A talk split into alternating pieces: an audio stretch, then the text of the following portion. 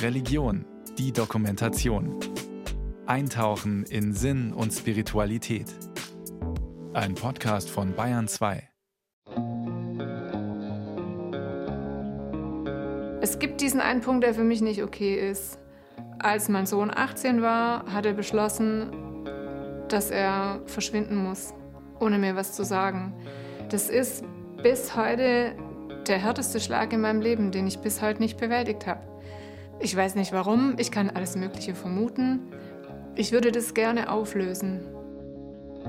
Acht Jahre ist es her, als Bettina, alleinerziehende Mutter, Anfang 50, von ihrem Sohn verlassen wurde. Seitdem hat sie ihn nicht mehr gesehen. Ob sie ihn noch erkennen würde, wenn er plötzlich vor ihrer Tür stünde? Eine 28-jährige junge Frau wird aus der anderen Perspektive erzählen. Sie hatte ihre Mutter verlassen. In dieser Sendung will sie nicht erkannt werden.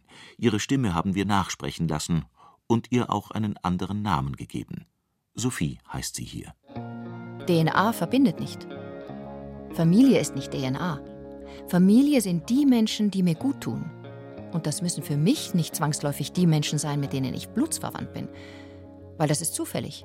Ich habe mir nicht ausgesucht, mit wem ich verwandt bin. Das Sinnbild der heiligen Familie ist bei vielen tief verankert, verknüpft mit der Sehnsucht nach einer heilen Welt im Kleinen.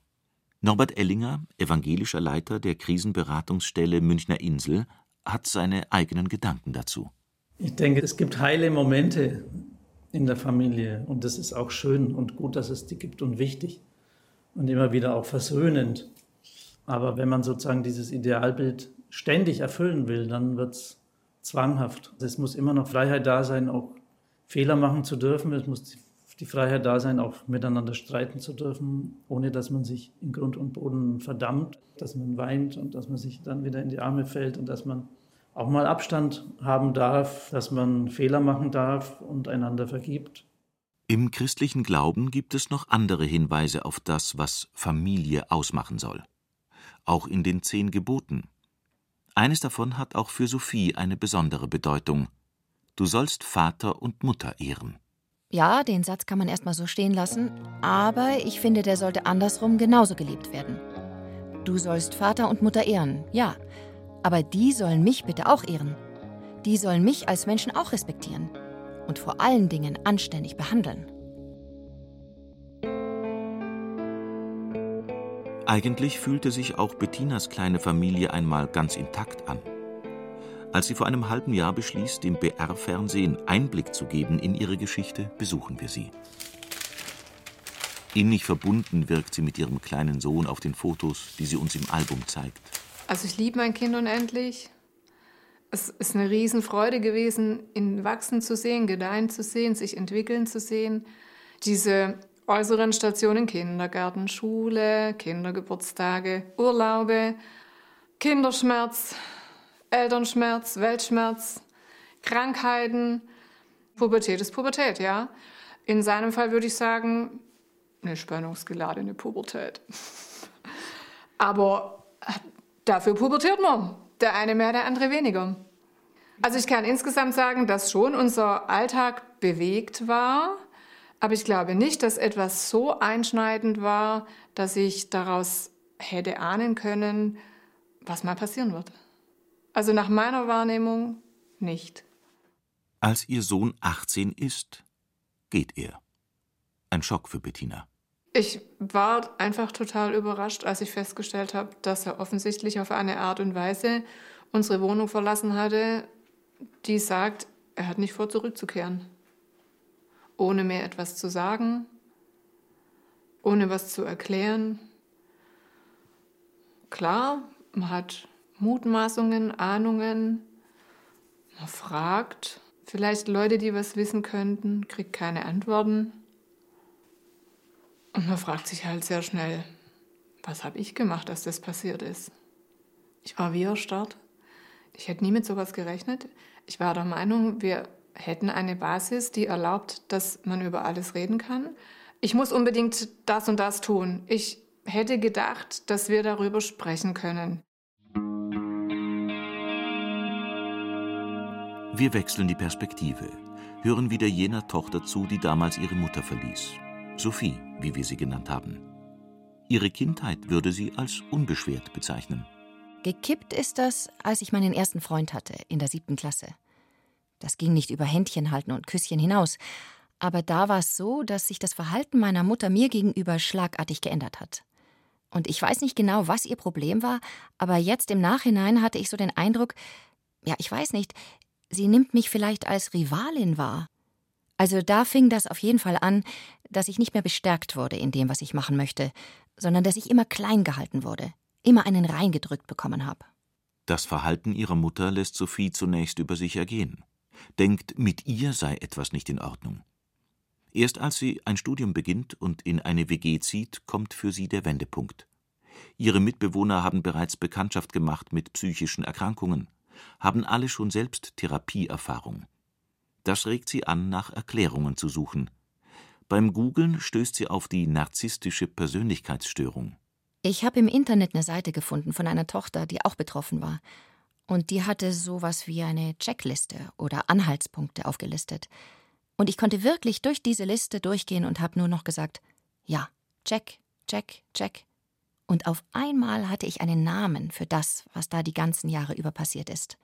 Und das war ein unglaublich befreiendes Gefühl, ein unglaublich ermächtigendes Gefühl, weil ich auf einmal nicht mehr so sprachlos und hilflos war, sondern weil ich endlich wusste, womit ich zu tun habe. Und da kam dann halt auch häufig das Thema Kontaktabbruch, weil das so ziemlich der einzige Schutzmechanismus ist, den man bei einem Narzissten anwenden kann. So gut wie keinen Kontakt. Oder eben gar keinen Kontakt. Es ging so weit, dass ich nach diesen Mustern so Ausschau halten konnte, dass ich nachher das Muster meiner Mutter erkennen konnte. Ich konnte vorhersagen, was sie gleich sagen wird, wie sie es sagen wird, mit welchem Tonfall, mit welcher Mimik, mit welcher Gestik. Und das war ein bisschen spooky, wo ich dann so weit war, dass ich meine Mutter quasi dekodiert hatte. Das war auch nochmal so ein ganz ermächtigendes Gefühl. Das Problem war aber, ich war nach wie vor ihrer Attitüde ausgesetzt. Also ich hatte noch nicht das Werkzeug gefunden, um mich effektiv dagegen zu schützen. Und dieser ganze Prozess dieses Begreifens, dieses Recherchierens und Erfahrens hat so viel Kraft gekostet. Ich musste erst mal selber damit klarkommen. Und ich habe dann gemerkt, okay, ich schaffe das nicht. Es ist so wie mit einer offenen Wunde, und ich schaffe es nicht, diese Wunde zu schließen, wenn permanent meine Mutter wieder ankommt und diesen gerade gebildeten Wundschorf wieder runterreißt. Wenn Sophie versucht, mit anderen Menschen zu reden über das, was sie belastet, heißt es, jeder hätte doch mal ein wenig Stress mit seinen Eltern. Indessen wird das Verhalten ihrer Mutter für sie immer unerträglicher. Wir reden hier über systematisch, seelisch mit Worten fertig machen, immer wieder abwerten. Du kannst nichts, nicht mal das kriegst du auf die Reihe, du bist so unfähig, du kommst genau nach deinem Vater das hat in einer gesunden Beziehung nichts zu suchen. Wenn jemand sich so mir gegenüber verhält, wäre ja die gesunde Reaktion zu sagen, weißt du was? So lasse ich mich von dir nicht behandeln. Schönen Tag noch. Wir sehen uns hoffentlich nie wieder. So im Freundeskreis total akzeptiert. Klar, toxische Beziehung geht gar nicht, musst du absägen. In der Arbeit, um Gottes Willen, so ein Chef? Nee, nee, such dir auf jeden Fall eine andere Stelle. Aber in der eigenen Familie Nee, ach, das kannst du doch nicht machen.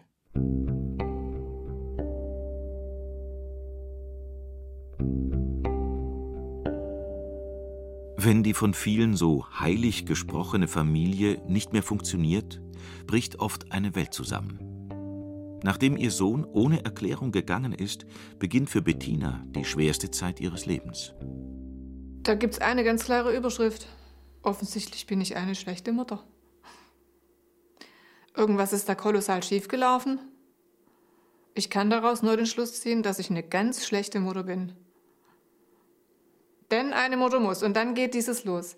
Dies erkennen, das wissen, das spüren, ihr Kind so kennen, das mitkriegen, so reagieren, am liebsten intuitiv und so weiter. Ein Wendepunkt war sicher, dass diese Art, damit umzugehen, das extrem rational zu verarbeiten, ich habe es für mich selber einfrieren genannt, dass die nicht standgehalten hat. irgendwann mal hat sich so viel aufgehäuft in mir, was eigentlich emotional verarbeitet werden wollte. Und es hat sich dann seine Bahn gesucht in Albträumen, in Gedankenspiralen.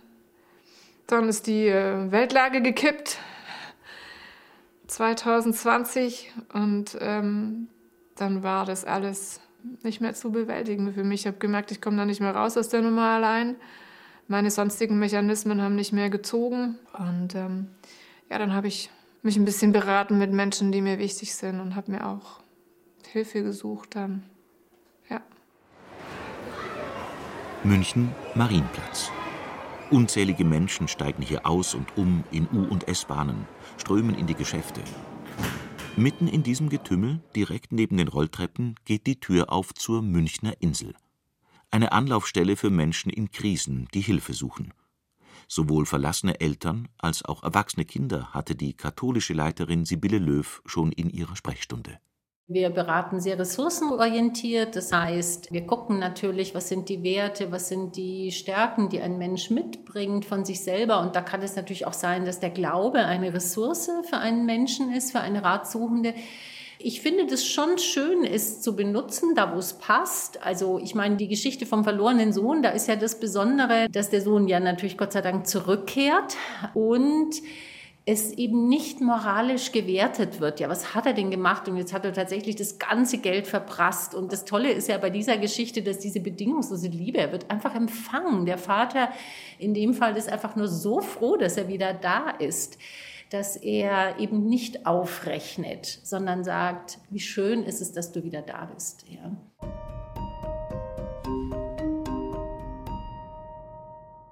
Bei Sophie hat es damals eine ganze Weile gedauert, bis sie den entscheidenden Schritt tun konnte. Mit dem Verhalten ihrer Mutter wird es immer schlimmer. Ihr Vater duckt sich weg, anstatt seine Tochter zu verteidigen. Wenn Familienfeiern anstehen, hat Sophie wochenlang vorher Bauchschmerzen. Irgendwann kann sie einfach nicht mehr, bricht den Kontakt ab. Auf die Nachrichten der Mutter reagiert sie nicht mehr. Endlich kann sie durchatmen, wie sie es nennt. In der Zeit lernt sie dazu. Ein Buch hilft ihr dabei. Transform Your Boundaries, verändere deine Grenzen. Als ihre Mutter sich nach einem halben Jahr Funkstille meldet, um das Gespräch zu suchen, lässt Sophie sich darauf ein. Zu dem Treffen geht sie aber zusammen mit ihrem Freund und mit der neu gewonnenen Erkenntnis, Grenzen ziehen zu können. Auf einmal habe ich mich nicht mehr so hilflos gefühlt. Auf einmal hatte ich die bahnbrechende Erkenntnis: Hey, ich kann mich ja selber verteidigen. Ich gehe da ja nicht völlig schutzlos hin. Ich bin mein eigener Schutz. Ist ja mega. Das habe ich innerlich gespürt. Das war eine bahnbrechende Erkenntnis für mich, dass ich mich selber verteidigen kann. Mir war trotzdem kotzübel. Als wir da hingefahren sind, das war ganz furchtbar. Und wo wir da saßen, das war auch nicht schön. Aber es war tatsächlich sehr, sehr gut. Ich habe mich selber so ermächtigt gefühlt in diesem Moment, dass ich keine meiner Grenzen überschreiten habe lassen. Ich habe ihr ganz klar gesagt, ich möchte nicht, dass du in diesem Ton mit mir redest. Ich bin auch einfach ruhig geblieben. Ich habe einfach ganz in Ruhe meine Grenzen abgesteckt. Sie hat sich aufgeregt. Sie war eingeschnappt. Sie hat wieder alle ihre Tricks probiert. Und es ist einfach von mir abgeprallt, wie ein Teflon. Und das war der Wahnsinn. Ich habe mich 100 Kilo leichter gefühlt. Und wo wir da weggefahren sind, habe ich gedacht, boah, geil, so muss sich das Leben anfühlen. Einfach schön. Und das war der allererste Moment, dass ich meiner Mutter Kontra gab. Das allererste Mal. Dass Sophie einen Weg zurück zu ihrer Mutter gefunden hat, war keineswegs selbstverständlich für sie. Hätte diese Kontaktabbruchphase länger gedauert, hätte ich es vielleicht auch gemacht. Einfach weil es dann schon so eine Gewohnheit gewesen wäre weshalb ich dann wieder zurückgegangen bin. Eigentlich war es eine Mixtur aus eingeredeten Schuldgefühlen und noch bestehender Abhängigkeit, weshalb ich das Gespräch angenommen habe. Hätte ich wirklich für mich ganz frei, ohne Laster, ohne aufgedrückte Glaubenssätze entscheiden können, hätte ich, glaube ich, die Segel gestrichen, wäre umgezogen, hätte einfach alles hinter mir gelassen. Aber ich glaube, es hätte immer irgendwie an mir genagt. Ich glaube, wenn ich den Kontakt wirklich abgebrochen hätte, das hätte ein Riesenloch hinterlassen. Bettina hofft immer noch, dass ihr Sohn für sie nicht verloren ist. was sie ihm gerne sagen würde, wenn sie die Möglichkeit dazu bekäme? Hey, was ist da nur passiert? Können wir einen Weg finden? Das würde ich ihm sagen wollen. Und viel wichtiger wäre für mich aber, ihn zu spüren, wenn er da stehen würde.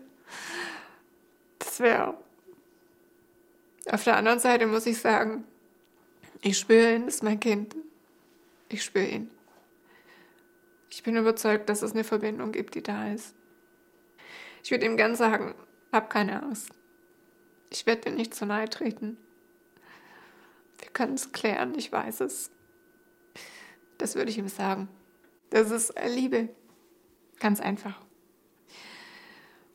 Auf eine Art bedingungslos. Und dazu gehört eben auch anzunehmen, dass er diesen krassen Schritt entschieden hat. Und ich habe dabei das Recht zu erfahren, warum. Nee, ich habe nicht das Recht zu erfahren, warum, aber ich habe das Recht, meinen Frieden zu finden damit. So ist es besser gesagt. So verständlich der Wunsch seitens der Eltern ist, das Fragezeichen aufzulösen, so schwer kann es für das weggegangene Kind sein, eine klare Antwort zu geben. Sophie spricht aus eigener Erfahrung. Wenn man den Kontakt gerade zur eigenen Familie abbricht, dann hat das immer Gründe. Und es ist ganz selten, dass das ein großer Grund ist. Es gab einfach ganz viele tausend kleine Gründe. Aber die kann man nicht alle benennen, ja? Man muss ja auch erst mal Worte dafür finden. Dieses ganze respektlose Verhalten, dieses nicht wertschätzende Verhalten, bis ich irgendwann mal das Wort hatte. Emotionaler Missbrauch. Ich werde als Fußabtreter benutzt, verbal. Ich habe nie Schläge kassiert, aber emotional wurde ich so oft verprügelt mit Worten. Worte können unglaublich verletzend sein. Und wenn man das über Jahre hinweg einstecken musste, dann sind das einfach hunderttausend kleine Gründe. Und man kann gar nicht jede Situation so aufdröseln. Und wenn man doch schon an diesem Punkt ist, dann bringt es meistens nichts, dass man auch noch versucht, den Leuten, die einen emotional missbraucht haben, klarzumachen, dass sie missbrauchen. Weil das werden sie nicht verstehen. Sie werden die Schuld immer wieder auf einen selber abladen. Und ich kann jeden verstehen, der sagt, das tue ich mir nicht an. Dann gehe ich halt einfach ohne Erklärung.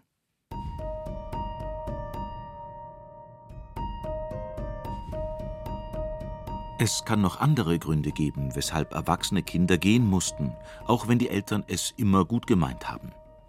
Wolfgang Tutsch ist Familientherapeut in der Münchner Insel. Ich bin selber Vater und ich habe nicht den Anspruch, dass meine Kinder mir irgendwann mal sagen, ich hätte alles richtig gemacht. Aber ich kann sagen, ich habe immer mein Bestes gegeben ne, zu eurem Wohle, auch wenn ihr es vielleicht eher als Belastung oder als Bevormundung oder als Einschränkung oder was auch immer empfunden habt. Und vielleicht haben die Kinder das sogar mal artikuliert, vor allem wenn sie eigentlich erwachsen werden. Und man hat vielleicht als Erwachsener nicht den Schritt machen können, den Kindern mehr auf einer Erwachsenenebene zuzuhören und hat sie in dem Kindstatus gelassen. Das Kind kann sehr wohl Sachen, die ich als dienlich oder als liebevoll empfunden habe, vielleicht als übergriffig oder als zu eng oder zu wenig oder sonst was äh, empfunden haben. Also es geht darum, niemanden sein eigenes Empfinden abzusprechen, ne? sondern einfach mal sagen, ich habe es so gesehen, mein Kind hat es vielleicht anders gesehen. Wenn ich mir es wünschen dürfte, würde ich gerne ab und zu mit ihm telefonieren, auf eine angemessene Art teilhaben dürfen an seinem Leben.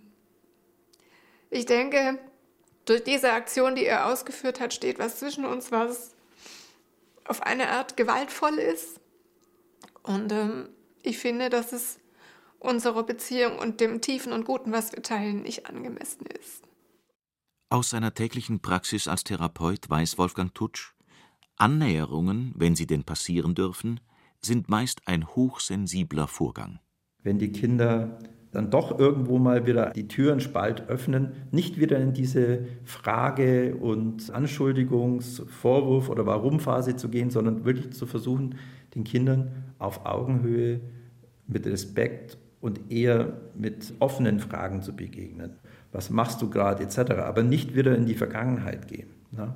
Weil ich glaube, wenn man wieder in sein altes Fahrwasser kommt, erleben die Kinder wieder genau das, eine schwierige Situation, der sie entflohen sind und dann müssen sie sich wieder zum Selbstschutz schon wieder sagen, nee, dann muss ich den Kontakt abbrechen.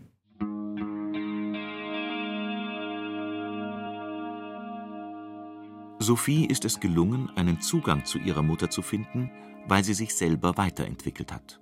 Durch ein Coaching hat sie es geschafft, mehr Selbstwertgefühl zu bekommen. Erst aus dieser gestärkten Position heraus kann sie nachvollziehen, warum ihre Mutter diese Züge der narzisstischen Persönlichkeitsstörung entwickelt hat.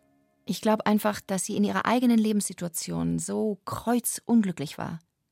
Also ihre Eltern haben ihr halt auch nie das Gefühl gegeben, dass sie was wert ist. Dass es ihre eigene Schutzstrategie geworden ist, auf andere loszugehen, weil sie so furchtbar zermürbt und unglücklich war und sie keine andere Möglichkeit gesehen hat, als sich gegen jedes bisschen Kritik mit Klauen und Sehnen zu verteidigen. Deswegen, ich verstehe ihr Verhalten und kann es teilweise auch verzeihen. Ich weiß jetzt nicht, ob verzeihen das richtige Wort wäre, aber ich kann ihr gegenüber mit einer gewissen Milde da drauf gucken.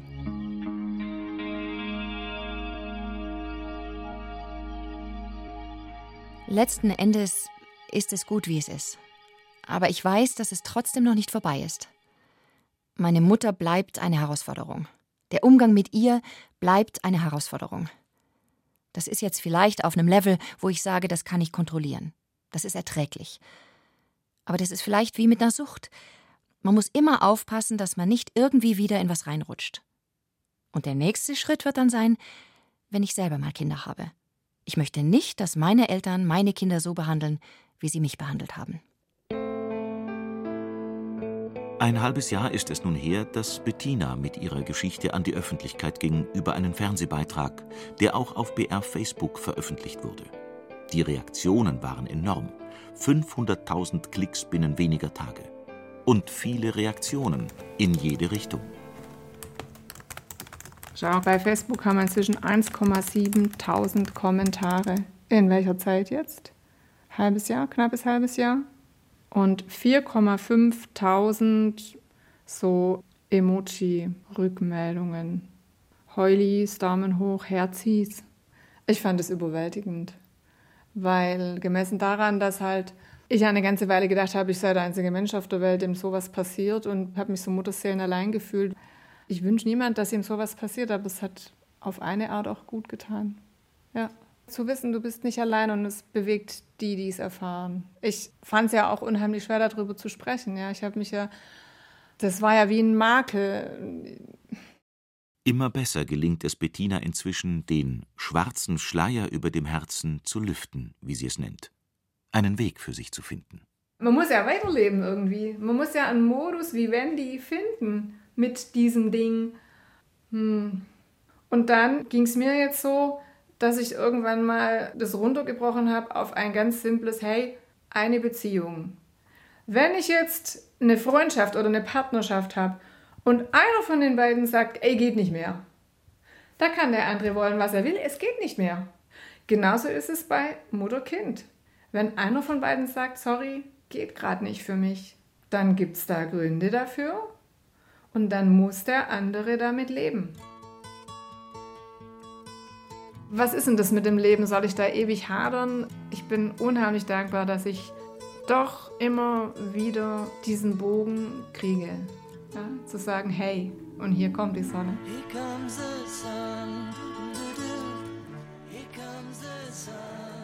Hier ist das Fotoalbum, das meine Eltern für mich angelegt haben. Und ähm, ganz vorne drin ist eben dieses Gedicht von Khalil Gibran, das begleitet mich irgendwie schon mein ganzes Leben. Eure Kinder sind nicht eure Kinder. Sie sind die Söhne und die Töchter der Sehnsucht des Lebens nach sich selbst. Sie kommen durch euch, aber nicht von euch. Und obwohl sie mit euch sind, gehören sie euch doch nicht. Ihr dürft ihnen eure Liebe geben, aber nicht eure Gedanken, denn sie haben ihre eigenen Gedanken. Ihr dürft ihren Körpern ein Haus geben, aber nicht ihren Seelen, denn ihre Seelen wohnen im Haus von morgen, das ihr nicht besuchen könnt, nicht einmal in euren Träumen. Und jetzt kommt der Part, den ich wirklich am allerbesten finde. Denn da geht es auch um die Eltern. Ihr seid die Bogen, von denen eure Kinder als lebende Pfeile ausgeschickt werden. Der Schütze sieht das Ziel auf dem Pfad der Unendlichkeit und er spannt euch mit seiner Macht, damit seine Pfeile schnell und weit fliegen. Lasst eure Bogen von der Hand des Schützen auf Freude gerichtet sein. Denn so wie er den Pfeil liebt, der fliegt, so liebt er auch den Bogen, der fest ist. Das ist das, was ich gespürt habe, wenn ich es ganz schwer fand, die Situation, in der ich war. Und die Werte, die ich mitgekriegt habe über meine eigene Erziehung, heißen Vertraue, du bist geborgen, es gibt einen Weg, der deiner ist. Und danke an meine eigene Mutter, die immer gesagt hat, Kind, mit den Aufgaben kriegen wir auch die Kraft. So ist es.